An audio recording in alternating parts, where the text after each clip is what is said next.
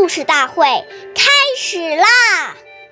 每晚十点，关注《中华少儿故事大会》，一起成为更好的讲述人。培全程凡道字，重且疏，勿急急，勿模糊。说话的时候要吐字清楚而有力，不能讲得太急，也不能讲得含糊不清，使人家听不明白。岁月易流逝，故事永流传。大家好，我是中华少儿故事大会讲述人陈雨欣。今天我给大家讲的故事是《裴秀学礼》第四十六集。裴秀是西晋时期的一位大臣，从小就知道勤奋学习，从不放过任何一个机会。裴秀出生于一个官僚贵族家庭，所以家中常常有客人来访。家中每次宴请客人时，母亲总是有意让他去端饭送菜，服侍客人。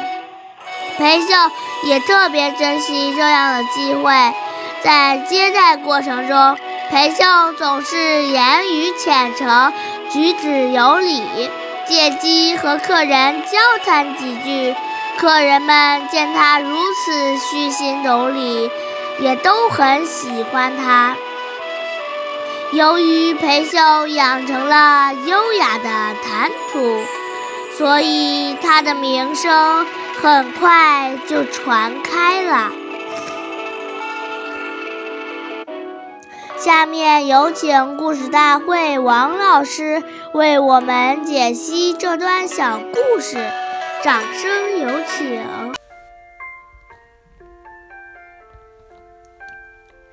大家好，我是刘老师。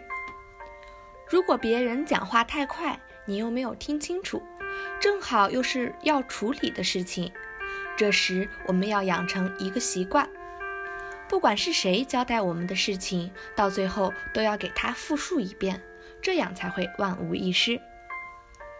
不然你似懂非懂，到时候出现了偏差，就不能怪别人讲得太快，只能怪自己没有把话听清楚、听明白。所以，我们不要怕麻烦，一定要把讲话的内容确认清楚，不可马虎大意。感谢您的收听，下期我们再会。我是刘老师，想参加中华少儿故事大会的小朋友，请关注我们的微信“微酷全拼八六六九幺二五九”，一起成为更好的讲述人。